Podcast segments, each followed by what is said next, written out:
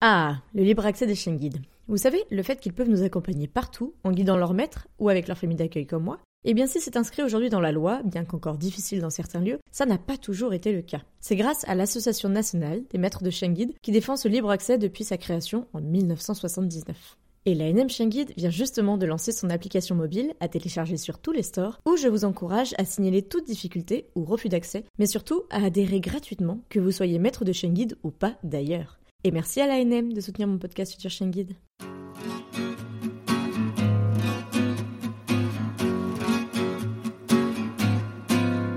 Bonjour et bienvenue sur le podcast Future Chien le seul podcast sur l'univers des chiens guides d'aveugles soutenu depuis cette année par la FFAC et l'ANM Chien. Je m'appelle Estelle, je suis passionnée par les chiens guides d'aveugles et bénévole pour cette cause à Paris. Je suis d'ailleurs persuadée que l'univers des chiens guides d'aveugles mérite d'être mieux connu. En tant qu'amoureux des chiens, futurs bénéficiaires ou autres curieux comme moi, vous croisez parfois des chiens guides d'aveugles et leurs maîtres en vous demandant mais comment font-ils pour se déplacer dans nos rues toujours plus agitées? Ce podcast est le seul qui vous propose au fil de rencontres enrichissantes de décrypter l'univers des chiens guides d'aveugles pour comprendre par qui et comment ils sont éduqués, mais aussi de découvrir leur rôle dans le quotidien de leur maître et les bouleversements à leur arrivée, ou encore comment agir quand vous croisez un tel binôme. Pour ce premier épisode de la saison 3, je suis ravie de vous présenter Laurence qui est accompagnée de Piper de l'école des chiens guides du Centre-Ouest. Et oui, encore une nouvelle école par ici, car même après plus de 30 épisodes, il me reste encore beaucoup de choses à vous partager et à vous faire découvrir. C'est donc du côté de Clermont-Ferrand que Laurence partage son quotidien bien rempli avec Piper du nom de l'héroïne de Charmed. Après la découverte du chien guide très jeune à la télévision, Laurence a su tout de suite qu'un de ses chiens ferait partie de sa vie un jour. Mais comment transmettre et partager au mieux son quotidien avec les autres pour faire changer le regard sur la déficience visuelle? Entre sport, apprentissage des langues et sensibilisation, Laurence revient sur son évolution depuis son premier chien guide jusqu'à aujourd'hui. Elle nous raconte aussi comment ces moments de sensibilisation sont riches d'enseignements, que ce soit face à une classe d'enfants ou au sein même d'une entreprise. Et maintenant, place à l'épisode. Bonjour Laurence. Bonjour Estelle. Merci d'inaugurer cette nouvelle saison. On est euh, donc on enregistre en décembre, mais on va diffuser tout ça en premier épisode de, de 2022. Est-ce que pour commencer, tu peux te présenter? Bien entendu. Je salue également tous les auditeurs qui nous écouteront. Euh, je suis Laurence Vanel, j'ai 40 ans, j'habite Clermont-Ferrand, je suis non-voyante et j'ai eu euh, trois chiens guides. Alors justement, euh, tu nous permets aujourd'hui d'explorer une nouvelle contrée, puisque euh, le centre de la France, même si c'est pas très loin de, de, chez mes parents et de là où j'ai grandi, j'ai pas forcément eu l'occasion d'avoir euh, des invités de ce coin-là. Et justement, comment toi tu en arrivais à avoir un chien guide, puisque du coup c'est des écoles dont on n'a pas forcément parlé. Est-ce que tu peux nous raconter euh, d'où tout ça est venu et comment toi tu es arrivé jusqu'au chien guide? Bien entendu. Eh bien, moi, ce sont les médias qui m'ont apporter cet éclairage intéressant puisque j'avais 12-13 ans, je regardais la télévision comme beaucoup d'ados à, cette époque-là mhm. et je regardais une série qui s'appelait Les yeux d'Hélène.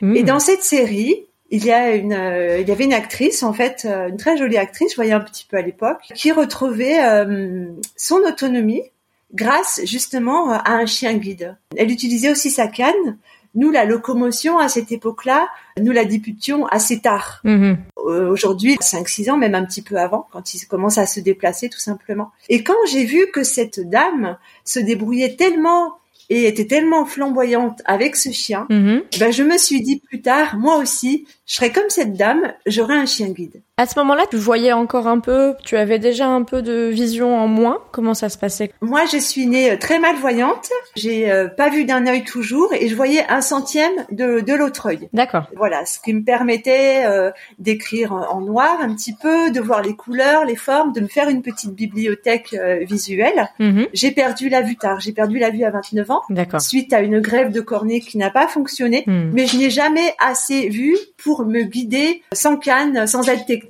que ce soit une canne ou un chien.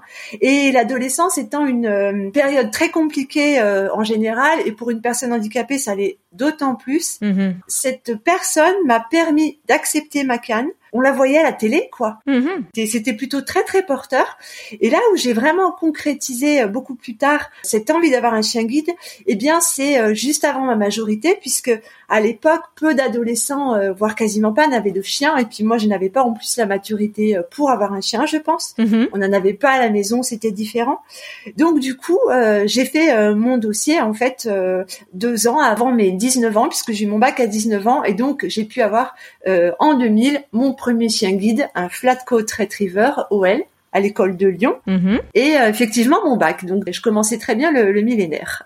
Donc grâce aux yeux d'Hélène, je regarderai parce que je, je connais pas cette série, tu vois, c'est intéressant, tu es la première à me le citer, qui avait un peu du coup euh, déculpabilisé euh, ce fait d'être euh, un peu déficient visuel et de s'accompagner soit de la canne, euh, soit d'un chien guide du coup. Ça t'a ouvert les yeux pour le coup euh, sur cette possibilité-là. Oui, complètement. Et toi, tu étais déjà à Clermont-Ferrand ou tu étais plus près de Lyon à l'époque? Alors moi je suis originaire d'Annecy, de Haute-Savoie. D'accord. Et j'ai fait mes études à Lyon donc qui m'a euh, amené à me rapprocher effectivement de l'école de chien guide de Lyon.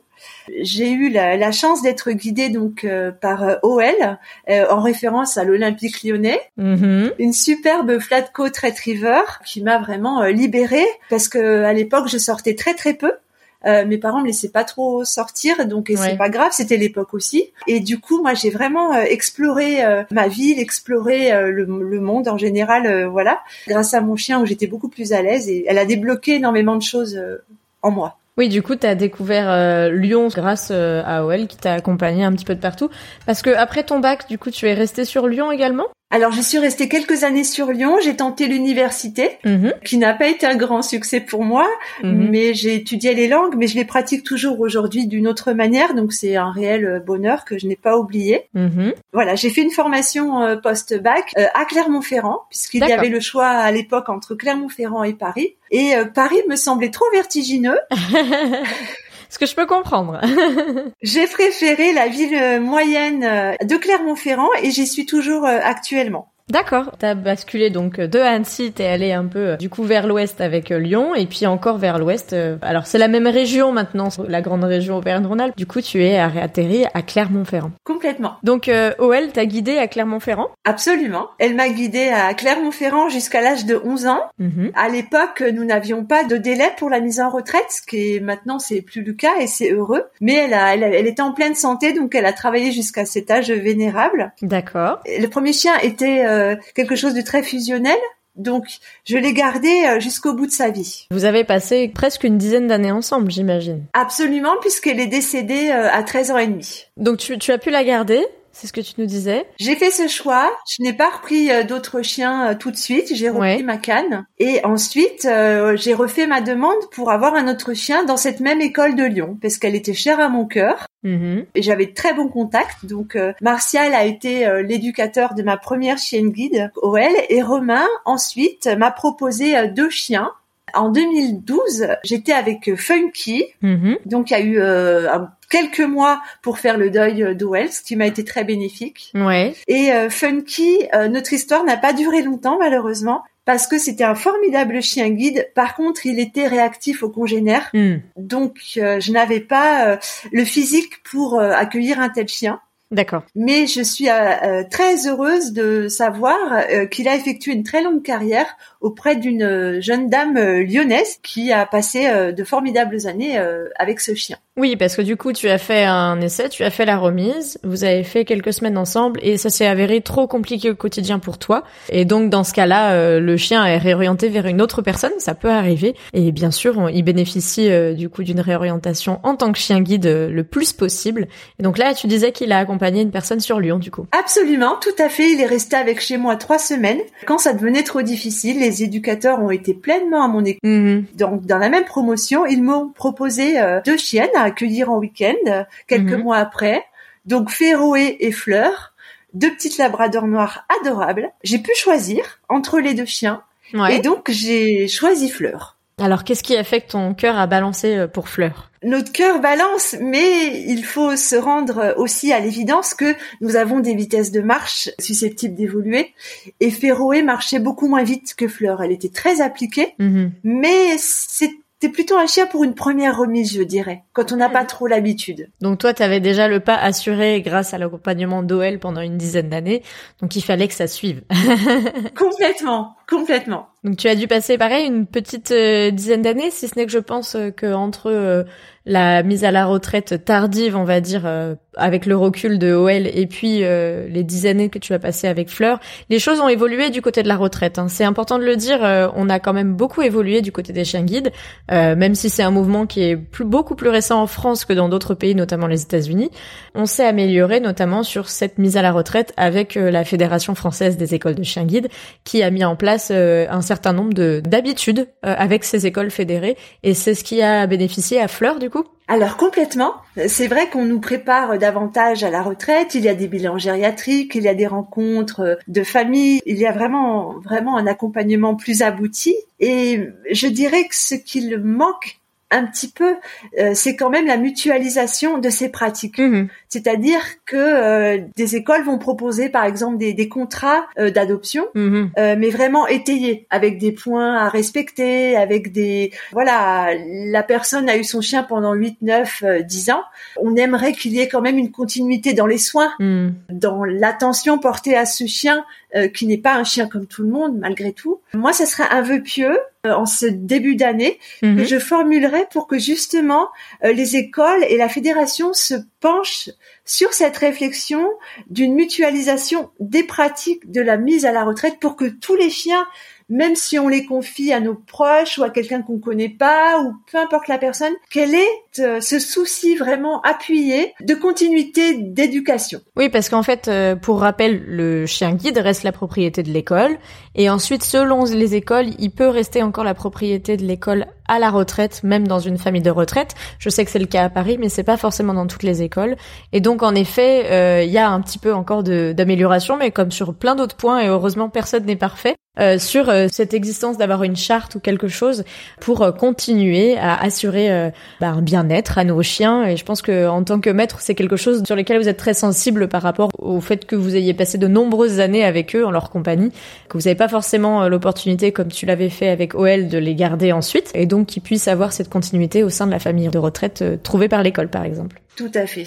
Donc de son côté, Fleur a bénéficié quand même de quelques examens de pré-retraite, on pourrait dire, euh, c'est des examens qui ont été mis en place justement pour checker quelques années avant la retraite pour voir si le chien est toujours en bonne santé dans le cadre de son bien-être. Et euh, c'est à ce moment-là que Fleur a été euh, détectée. Alors, c'était facilement détectable puisque Fleur avait une cataracte bilatérale et ça se voyait à l'œil nu. Hmm.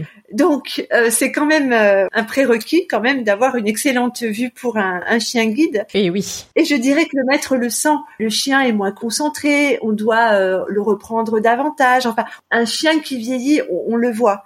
Donc, elle, euh, elle, a arrêté de travailler à 9 ans et demi, juste avant le, premier confinement. Finalement, elle a été euh, donc placée en famille d'accueil. C'est l'école de Lezou qui a pris le relais de mon dossier, puisque mhm. l'école de Lezou, on en parlera après, mais elle est plus proche de chez moi maintenant que l'école de Lyon.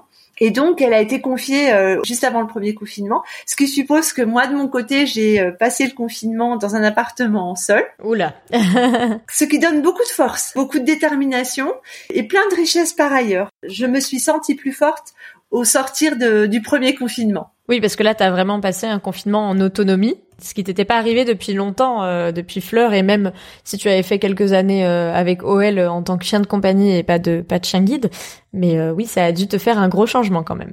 Complètement et euh, ça m'a permis aussi de reprendre l'utilisation de la canne blanche, mhm. euh, ce que je trouve euh, important puisque c'est vrai que les utilisateurs de chiens guides des fois la, mettent un peu de côté mhm. et finalement on peut toujours avoir un souci même durant le travail du chien donc j'ai toujours fait attention de, de, la reprendre régulièrement et de prendre des cours de locomotion aussi juste après le départ de Fleur pour me préparer à la pleine venue de ma troisième chienne guide. Tu as repris des cours de locomotion donc du côté de Lezou, j'imagine? Finalement à Clermont-Ferrand, ouais. puisque euh, l'instructrice en locomotion euh, se déplace vers chez nous, puisque finalement c'est notre euh, lieu de vie. Mhm. Et alors ma remise ensuite a été finalement très intéressante, puisqu'avec le Covid, elle a eu lieu en décembre de l'année dernière, il y avait le couvre-feu, etc. Eh bien, elle a eu lieu complètement à domicile. D'accord. Donc pour revenir revenir sur le zoo. On en parle, on sait de quoi on parle. Mm. Mais on parle du coup de l'école des chiens guides d'aveugles du Centre-Ouest qui a plusieurs sites, un à Limoges et euh, depuis les années 2010, un à Le Zoo, donc c'est à côté de Clermont-Ferrand. Et c'est pour ça que Lyon a proposé euh, dès euh, la mise à la retraite de Fleur de faire le transfert du dossier pour l'école des chiens guides d'aveugles du Centre-Ouest. Et donc c'est Le Zoo qui a géré tout ça et donc la suite également. Absolument. Stéphane, qui venait de, de l'école de Lyon, est arrivé à Lezou, donc il connaissait un petit peu euh, mon dossier pour m'avoir euh, vu quand euh, j'avais des bilans à l'école entre OL et, et, Fleur, Funky et Fleur finalement. Mhm. Du coup, m'a proposé effectivement, ça a été une belle histoire parce que c'était juste avant Noël il m'a proposé une petite chienne, donc que j'ai entre guillemets essayé, puisque c'est un peu le terme. tu avais fait un peu des cours de locomotion avant, du coup aussi avec le zoo à Clermont, c'est ça? Absolument, c'est ça, c'est ça. On en a pas mal parlé hein, de la locomotion, parce que c'est un métier qui est très peu connu. J'ai fait un épisode avec Marion, qui est instructrice en locomotion euh, à Lille, l'épisode 27, et c'est vrai que c'est beaucoup de choses dont on ne soupçonne pas l'existence, des aides pour se guider et bah, la mise en éveil de pas mal de sens euh, que du coup tu as réactivé juste avant d'accueillir ta troisième chien guide. Absolument. Et c'est grâce à toi d'ailleurs Estelle que j'ai découvert qu'il y avait des personnes qui exerçaient euh, les deux métiers, éducatrice de chien guide aveugle et instructrice en locomotion. En effet, c'est la sœur de Marion qui euh, fait ces deux métiers. Elle nous en avait parlé dans l'épisode 27 également. Du coup, c'est compatible. Donc, Stéphane avait déménagé en même temps de Lyon à Lezou et c'est lui qui t'a proposé euh, un petit peu à la veille de Noël, tout ça s'est passé. C'était un peu un conte de Noël en fait. Absolument. Puisque effectivement, euh, un vendredi, j'ai essayé donc euh, Piper, une Labrador sable. Elle m'a tout de suite plu déjà, la façon de se mm. présenter à moi. J'ai beaucoup aimé son, son approche. Donc elle m'avait déjà un petit peu conquise en, en, trois secondes. Hein, ça s'appelle oh là là. un coup de foudre. Vraiment. Et après, nous avons fait un parcours. Et bien, à la fin de ce parcours, il m'a dit euh, sur le pas de la porte, cette chienne semble vraiment te correspondre. Vous avez déjà un très bon feeling. Je te propose de te la remettre lundi. Donc on était euh, le vendredi? Absolument. Le lundi 7 décembre euh, de l'année dernière, donc j'ai pu effectivement commencer ma remise euh, sur 15 jours de cette adorable petite chienne qui répond au nom de Piper. Donc c'est une petite labrador également Une labrador sable. J'ai eu deux noirs et maintenant j'ai une labrador sable, tout à fait. Qui vient aussi du CZK. Tout à fait. Comme Fleur. voilà, Fleur est née au CZK, Piper aussi et je remercie énormément le CZK puisque grâce à eux nous pouvons connaître euh, la filiation de nos chiens. Les voyants peuvent nous décrire la photo des parents et de la portée euh, de Piper. Donc j'ai su que ses parents euh, étaient tous les deux noirs. Mhm. Voilà, qu'il y avait dans la portée quatre sables et quatre noirs. Donc le CZK, je fais quelques rappels aussi puisqu'on reprend un peu la, euh, saison 3. Donc c'est le centre d'études et de sélection et d'élevage de chiens guides pour aveugles et autres handicapés qui se situe pas du tout loin de ton côté hein, euh, de, Clermont-Ferrand puisque c'est tout à côté et c'est un, élevage qui est mis euh, en commun, donc c'est à Le Zoo également, pour toutes les écoles de la fédération, voire quelques autres écoles d'autres types de chiens d'assistance. Donc ils ont la possibilité de te décrire et de t'envoyer des photos. Donc j'imagine que tu l'avais renvoyé un mail, c'est ça? Tout à fait, c'est par mail que l'on peut effectuer cette démarche et j'ai eu une réponse euh, très rapide et très cordiale. Bah d'ailleurs, je, je, mettrai les photos euh, sur l'article de l'épisode parce que elles sont vraiment toutes mignonnes. C'est très gentil. Donc tu as eu ce petit conte de Noël qui s'est euh, passé l'année dernière. Entre les confinements et euh, tu nous disais le couvre-feu, il y a eu cette remise avec Piper qui a passé du coup Noël avec toi. Complètement. Complètement, c'était l'un effectivement de mes plus beaux Noëls. C'est vrai. Et alors, ces premiers temps avec elle, qu'est-ce que ça a donné? Oh, du bonheur tout de suite. C'est une chienne qui a été très très aimée par sa famille d'accueil.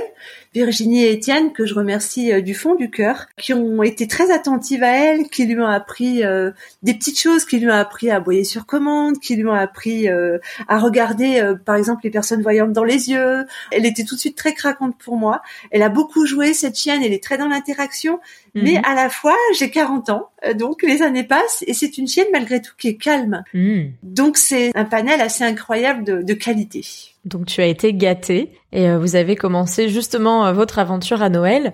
Et je crois que à côté de, de toutes ces activités euh, autour des chiens tu fais aussi beaucoup de choses. Tu nous as un petit peu parlé des langues que tu pratiques, puisque tu, je crois que tu, tu gères beaucoup plus de langues que moi d'ailleurs, puisque tu as gardé cette attirance de la langue que tu avais tenté d'en faire des études à la fac.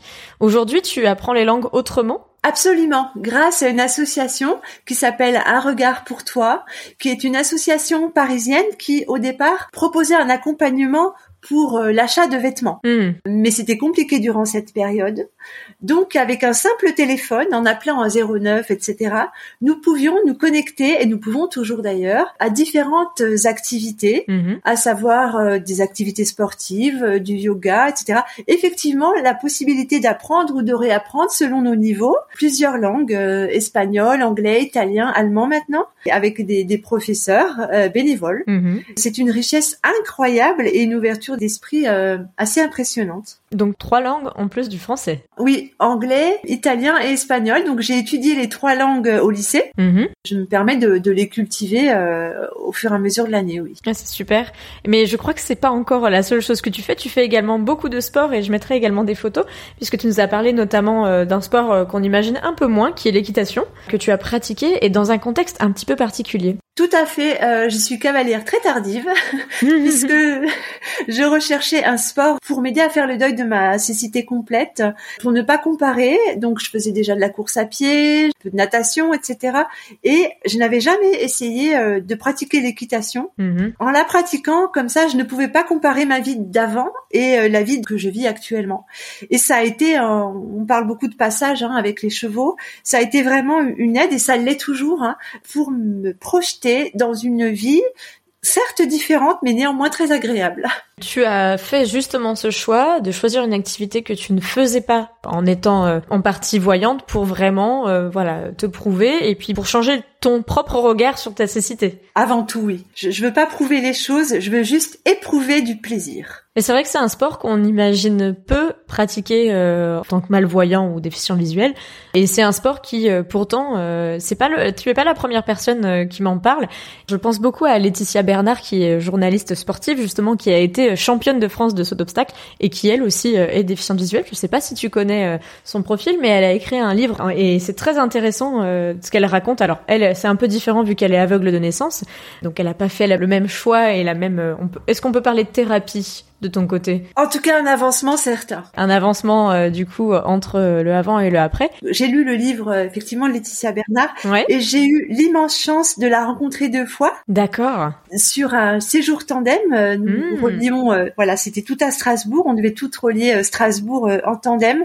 Je garde des moments inoubliables. C'est une personne qui est vraiment accessible et très très très gentille et qui partage aisément cet amour de l'équitation. Et c'était un bonheur de la rencontrer aussi sur un autre séjour tandem Auvergnat. Nous avons eu le privilège qu'elle soit avec nous. C'était du bonheur. Donc tu nous donnes aussi euh, cette info que tu fais du tandem, donc en vélo, hein. En vélo, tout à fait. Bah, on en avait beaucoup parlé euh, parce que je pense que tu connais Romain qui est accompagné de Ocha. J'avais fait un épisode 26 avec lui au mois d'août et euh, justement donc Romain a découvert le tandem grâce euh, à sa cécité, je pense qu'on peut dire ça comme ça, et qui du coup se professionnalise et veut devenir vraiment un athlète en e-sport sur ce sport-là en tout cas. J'y souhaite profondément. Et c'est vrai que le sport, de manière générale, qu'on la pratique en compétition ou qu'on la pratique euh, en loisir, nous permet des rencontres richissimes. En complément du sport, tu fais encore quelque chose. euh, c'est ces histoires de sensibilisation et, d'ouverture parce que au final, euh, quand on fait un sport, là, le tandem, etc., comme tu disais, il y a beaucoup de rencontres, mais qui sont au sein de la sphère euh, déficient visuel. Mais je crois que ce qui t'intéresse encore plus, c'est de partager et d'expliquer et de montrer, euh, bah, parfois à des jeunes, mais aussi à des entreprises, comment euh, ça se passe en vrai. Absolument. On m'a fait confiance de nombreuses fois dans le réseau associatif pour participer à des sensibilisations. Je pense notamment à Accessence, euh, qui s'appelait à l'époque Brailliculture, qui a Mhm. changé de nom très récemment, et qui organisait des demi-journées auprès euh, d'élèves de CE2 euh, au CM2 autour d'ateliers euh, en partenariat avec l'académie bien sûr pour découvrir effectivement la cécité. Alors nous avions un atelier de locomotion. Nous montrions à la fois la technique de canne, Ouais. euh, la technique de guide aussi. Les enfants étaient en binôme, les yeux bandés, pour se rendre compte du déplacement quand on est guidé par un autre et quand on est aidé par un autre. Mhm. Et sur cet atelier, nous avions également la canne électronique Ouais. qui était évoquée, les différentes façons de mal voir avec des photos, tout simplement. On a de très très bons supports qui sont faits maintenant. Mhm. Et moi, effectivement, j'apportais le témoignage du chien guide. Voilà, donc avec la présence d'un chien, bien sûr. OL euh, l'a fait beaucoup, Fleur énormément.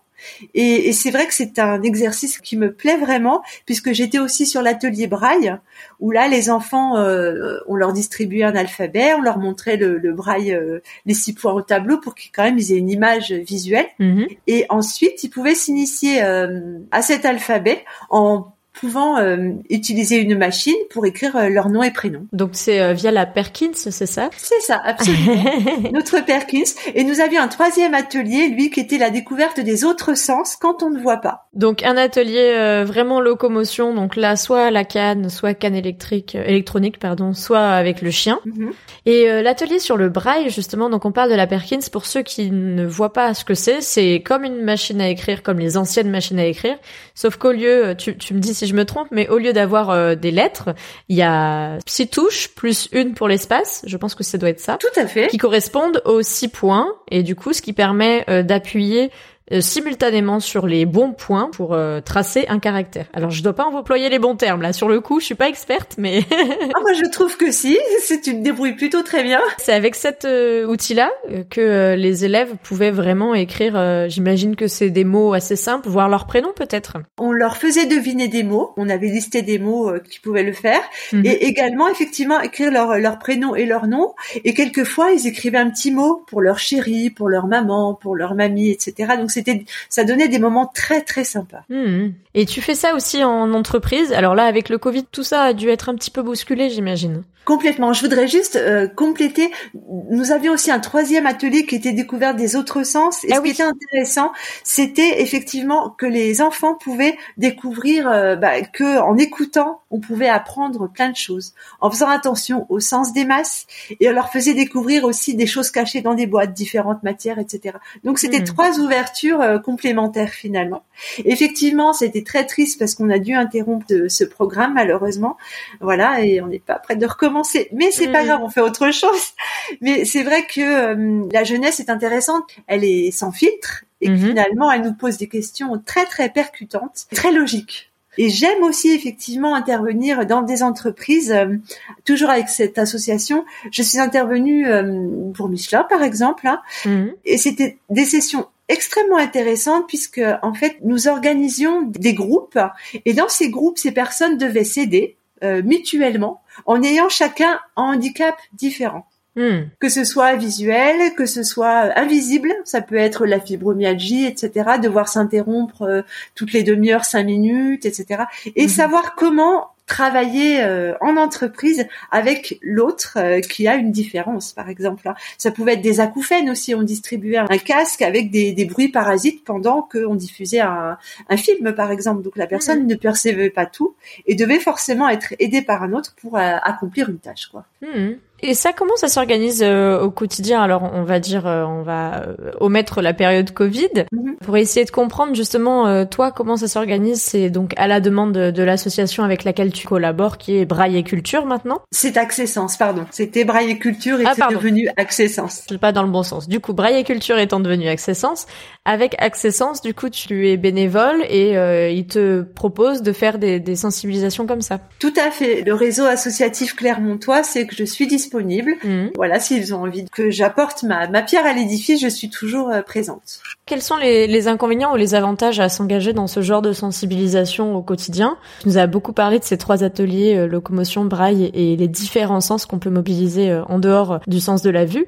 Ça t'a apporté des choses aussi d'un point de vue personnel peut-être? Ah oui, bien sûr, puisque les enfants nous mettent face à nous-mêmes. Mhm. Et c'est très intéressant et ça permet effectivement d'évoluer aussi. Tu penses que tu as évolué aussi dans ton regard euh, sur les autres. Oui, oui, l'échange apporte toujours. Après, tout dépend effectivement de l'implication des adultes derrière. C'est hmm. ça fait toute la différence. Oui, mais en tout cas, euh, les éléments à prendre en compte avant de se lancer dans l'aventure quand on veut faire ce genre de sensibilisation, déjà, je pense, c'est identifier une association euh, qui le fait. Alors, je sais que les écoles de Shenguide peuvent aussi avoir des besoins. Vaut mieux se renseigner auprès d'elles. Et puis ensuite, il y a souvent des associations comme la tienne qui peuvent justement être en contact avec des écoles et des entreprises. Complètement et euh, même pendant cette période Covid, avec mon école et avec Piper, nous avons effectué une sensibilisation dans un collège et c'était très très intéressant. Il y avait avec moi une future euh, chienne guide et c'était une journée formidable. Donc oui, moi peu importe euh, l'organisme, etc.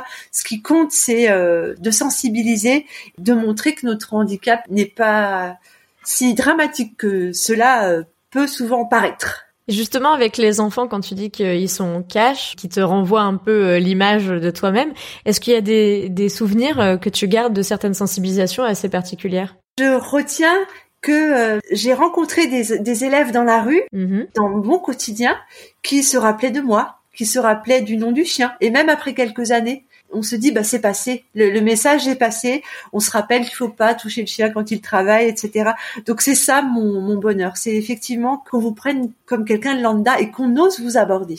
Mmh. Donc oui, ça, c'est former les citoyens de demain aussi euh, avec les jeunes, qui j'imagine forment un peu les parents aussi euh, par ricochet. Ah souvent, souvent j'entends dans la rue, euh, non, faut pas le toucher maman, c'est un chien qui travaille. Mmh. Et ça, je trouve ça génial. Oui, c'est sûr que la vérité sort de la bouche des enfants et et en plus quand tu as fait la sensibilisation avant, bah tu tu récoltes euh, le fruit et le le plaisir en fait de pouvoir échanger en connaissance de cause euh, sur la manière dont se comporter justement avec les chiens guides. Tout à fait. Ben écoute, je voulais justement savoir par rapport à toute cette aventure euh, auprès des chiens guides, s'il y avait quelque chose que tu avais découvert que tu n'imaginais pas forcément en faisant ta demande euh, de chien guide ou en regardant les yeux d'Hélène justement. J'étais jeune, j'avais 19 ans. Ah, j'ai découvert la patience.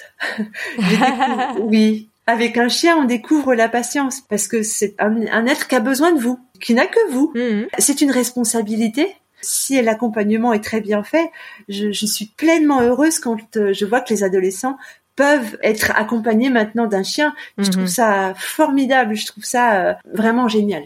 Oui, ça me fait tout à fait écho à ce que tu dis, euh, les jeunes guidés. J'ai fait récemment une petite sélection des épisodes euh, déjà faits sur euh, justement des, des profils de jeunes qui ont été guidés assez jeunes par un chien guide. Et bah, on a parlé de Romain, fait du tandem et veut en faire son métier. Et lui, c'est vrai qu'il a eu, tu vois, au chat des, chiens guides du Grand Sud-Ouest à 22 ans.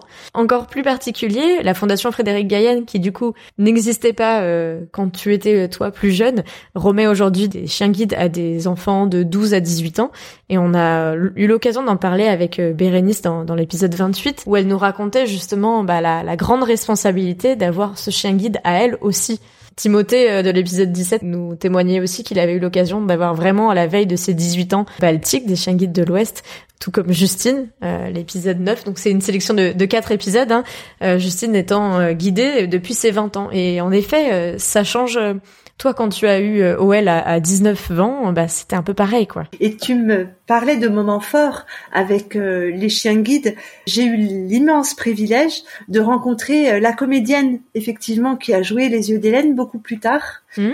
en 2014, donc j'ai rencontré Mireille Darc autour d'un café à Paris et sans mon chien, je n'aurais jamais eu cette chance-là et euh, la chance de pouvoir euh, communiquer très régulièrement avec cette personne que je regrette beaucoup aujourd'hui, mais qui est toujours euh, dans mon cœur. Mais je connaissais vraiment pas la série, alors je, je, vais me pencher sur la question. Tout ce que tu me dis me pousse à aller voir tout ça. Et la comédienne, en effet, qui intégrait Hélène, donc c'est Mireille Darc, que tu as pu rencontrer, c'est vraiment chouette en tout cas que tu aies pu le faire. Absolument. Ça, ça a dû être un grand moment. C'était très intéressant et très constructif pour moi, oui, tout à fait. Mais écoute, euh, dans ces gros moments, euh, je me demande s'il y a un moment où tu as été bluffé par ton chien, par exemple, alors que ce soit Well, euh, Fleur ou encore Piper récemment, et qui reste vraiment un souvenir marquant. Absolument. M'a, m'a bluffé de nombreuses fois, mais elle m'a bluffé un jour où j'étais pas très bien et je sentais venir un malaise. Tout simplement, j'étais dans la rue au guidage. Je me souviens de ne plus avoir de force, m'asseoir, et elle a eu un réflexe de venir me lécher le visage, mais peut-être pendant quelques minutes, et je commençais à perdre connaissance, et en fait, elle m'a ramené. Euh, je pense que la différence de température a fait que je suis revenue à moi, mhm. je me suis relevée, et nous avons continué notre chemin. Et ça fait pas longtemps que nous étions ensemble. Et là, je me suis dit, toi, je te lâcherai jamais.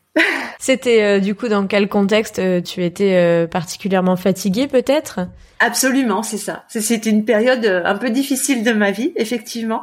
Par ses moyens, elle m'a permis de continuer, mais, mais dans tellement de domaines, dans tellement, tellement de domaines. Elle t'a accompagné dans quels autres domaines euh Elle m'a aidé quand je faisais du théâtre, par exemple. J'ai pratiqué dix ans le théâtre. J'étais angoissée comme quelqu'un qui monte sur scène et qui doit se, se lancer. Mhm. Et bien en la caressant, en étant en étant juste là, quoi. En étant là, notre cœur, euh, voilà, s'accélère moins. C'est c'est vital. C'est une respiration, un chien guide. Bon, en tout cas, elle a, elle a vraiment marqué euh, ton histoire. Et Fleur m'a m'a bluffé par son professionnalisme euh, auprès des enfants, Mhm. Par la patience qu'elle a euh, à chaque fin d'atelier. euh, je permettais euh, aux enfants de la caresser chacun leur tour parce qu'ils ont envie que de ça. Oui. On leur explique effectivement dans la rue, quand on est en train de traverser, il ne faut surtout pas toucher un chien, etc. Mais ils ont envie, ils ont quand même envie. Donc, à la fin de chaque atelier, euh, les, les enfants passaient et elle adorait ce moment-là. C'était quelque chose d'impressionnant. Elle avait une formidable connexion euh, avec les enfants et je la remercie euh, du fond du cœur pour cela et tout ce qu'elle m'a apporté aussi, euh, puisque le, le chien guide est vraiment un médiateur entre nous et l'autre, quoi. Donc on fait des rencontres tellement variées, tellement riches et tellement différentes aussi. Hmm. Oui, donc elles t'ont apporté euh, toutes les deux et je pense que Piper est sur la même lancée sans aucun doute. Complètement. Même si ça fait que une année. Une année passe si vite. On aimerait les retenir entre nos mains les années. Hmm. Et je revois très régulièrement sa famille, euh, qui sont des amis. Elle a eu la chance de vivre avec une, une golden de la même euh, promo niveau année. Elles ont gardé un lien très très fort que j'adore euh, cultiver. Elle a aussi grandi avec euh, un chat et sa famille d'accueil m'a remis un très grand album avec une centaine de photos. C'est du bonheur à saisir. Oui, c'est vrai que c'est pas souvent, mais euh, parfois les familles d'accueil ont leur propre chien de famille. J'en avais beaucoup discuté. Alors, euh, on, peut parler de la meute euh, d'Agnès dans l'épisode 18 parce qu'elle justement, elle avait euh, bah, les élèves chiens guides au fur et à mesure des années et aussi euh, trois golden. Donc ça faisait une équipée de quatre et ça m'avait beaucoup fait rire parce que quand on avait parlé avec Agnès, elle me racontait quand elle part en vacances avec les quatre parce qu'il y en a pas un qui reste sur le carreau.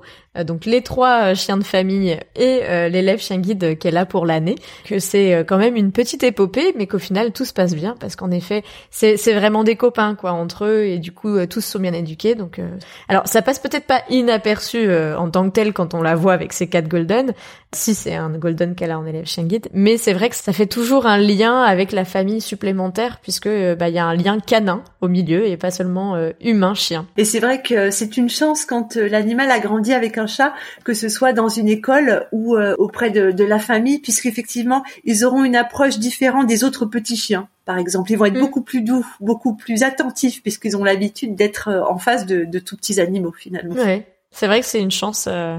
Après, faut pouvoir le gérer. Donc, c'est, on en avait pas mal discuté avec euh, Agnès de savoir aussi quels étaient les inconvénients et les avantages à avoir d'autres chiens que euh, son élève chien guide. On peut avoir aussi des exigences euh, d'éducation un peu différentes parce que chacun n'a pas forcément le même métier. Ça avait été très intéressant quand même d'en parler. Enfin, je vous invite à, on va pas refaire l'épisode avec Agnès, d'aller écouter l'épisode 18 qui nous avait vraiment décrit, bah voilà, en tout cas, son expérience. Et justement, en parlant de, rencontres, tu m'as parlé de la rencontre avec Laetitia Bernard, avec euh, Mireille Dart. Et est-ce que tu as eu d'autres rencontres exceptionnelles que tu as faites via les Meet que tu n'aurais pas forcément fait euh, bah, sans euh, Fleur, OL ou euh, Piper à tes côtés? Moi, je dirais dans la rue tous les jours. Ouais. Tous les jours, euh, vous avez des personnes qui vont vous poser des questions, qui vont venir vers vous, euh, des moments euh, assez exceptionnels.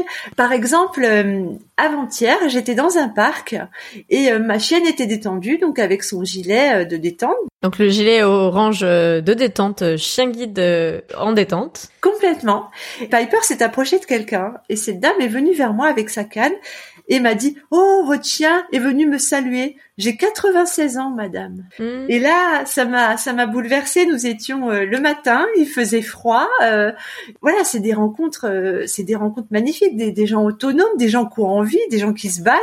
Moi, je trouve ça, me- ça, ça me ravit le cœur quand je vois Mhm. des gens euh, comme ça. Et, et puis euh, ma Piper qui a dû s'approcher tout doucement, quoi. Forcément, elle n'a pas la même mobilité que des personnes euh, plus jeunes. Donc Mhm. moi, j'ai trouvé ça très, très, très touchant, oui. Oui, donc c'est vrai que ces rencontres un peu inopinées et euh, à la fois quotidiennes, que moi je peux aussi partager, c'est vrai, quand on a des élèves chiens guides, alors là j'ai Saga à côté de moi. En effet, euh, les gens viennent un peu plus en contact, d'une part, et puis ça, ça crée un lien, quoi. Ça crée des rencontres qu'on n'aurait pas forcément euh, faites, que ce soit au parc euh, parce qu'on les chiens jouent ensemble, ou parce que le chien va voir les gens, comme ça a été le cas pour toi il y a quelques jours, du coup, avec Piper. Complètement. Et euh, je pose une toute dernière question, qui est toujours un peu une question rituelle. Est-ce que tu peux nous raconter ton pire et ton meilleur moment avec euh, tes chiens ou un de tes chiens guides? Alors, souvent les gens parlent de honte. Ben moi, je n'ai jamais eu de honte avec mes chiennes. Jamais aucune des trois ne m'a fait éprouver ce sentiment. Par contre, j'ai eu des peurs terrible, hmm. notamment Fleur qui, euh, à l'âge de, de 5 ans, a mal supporté une anesthésie complètement euh, bénigne puisqu'on mmh. enlevait un mastocytome et ses reins se sont arrêtés. Oh, voilà, elle était condamnée. Donc elle est allée à Marcilly-l'Étoile. Euh, l'école de Lyon a été absolument réactive puisque nous étions avant les vacances de Noël. Ils l'ont transférée euh, de Clermont-Ferrand à Marcilly-l'Étoile. Elle a été dialysée et ses reins sont repartis. Elle a eu une convalescence et elle est revenue vers moi sans aucune séquelle rénale. Hmm. Et là, ça, bah, le monde s'est arrêté. Hein. Le, le, monde s'arrête et, et quand il retourne davantage, et eh ben on se sent nettement mieux. J'ai eu des peurs aussi quand voilà, j'ai eu un chien qui s'est fait mordre. Enfin, je crois qu'avec un chien, quand on n'a pas d'enfant, ce sont nos premières grosses grosses frayeurs. Et je pense qu'on est nombreux à les avoir euh, ressentis. Mais la hmm. honte, jamais. J'ai toujours été très fière de mes chiennes. Il y a eu des moments plus délicats. Il y a eu quelques croquettes vomies. Et alors, on ramasse. Je... Hmm. Mais c'est pas des hontes. Euh, insurmontable, non, non. Non, mais en tout cas, ces peurs-là, oui, c'est un peu la conséquence de la responsabilité et forte responsabilité qu'on a d'eux, et c'est pas toujours facile, en effet. C'est vrai. Et du coup, pour contrebalancer, le meilleur moment ou les meilleurs moments avec les trois chiennes guides? Moi, c'est là où je me sens le mieux, c'est en sensibilisation. C'est quand on admire euh, le travail, c'est quand on admire qu'il y a des familles d'accueil qui sont euh, avant nous, et l'un des moments forts, effectivement, c'est une élève d'une école qui, à la suite de notre intervention, a sollicité mhm. sa famille pour devenir famille d'accueil d'un futur chien guide qu'il est actuellement. Et ça, j'ai trouvé ça absolument formidable. Ouais, c'est vrai que parmi mes auditeurs et euh, j'espère pouvoir plus le faire euh, cette année en 2022, j'ai j'ai aussi beaucoup de retours de gens qui euh, alors suite à l'écoute ou à différents vecteurs mais notamment à l'écoute du podcast et à avoir découvert un peu tout cet univers qui, euh, bah, du coup, s'engage euh, différemment euh, selon leurs moyens de temps et d'argent.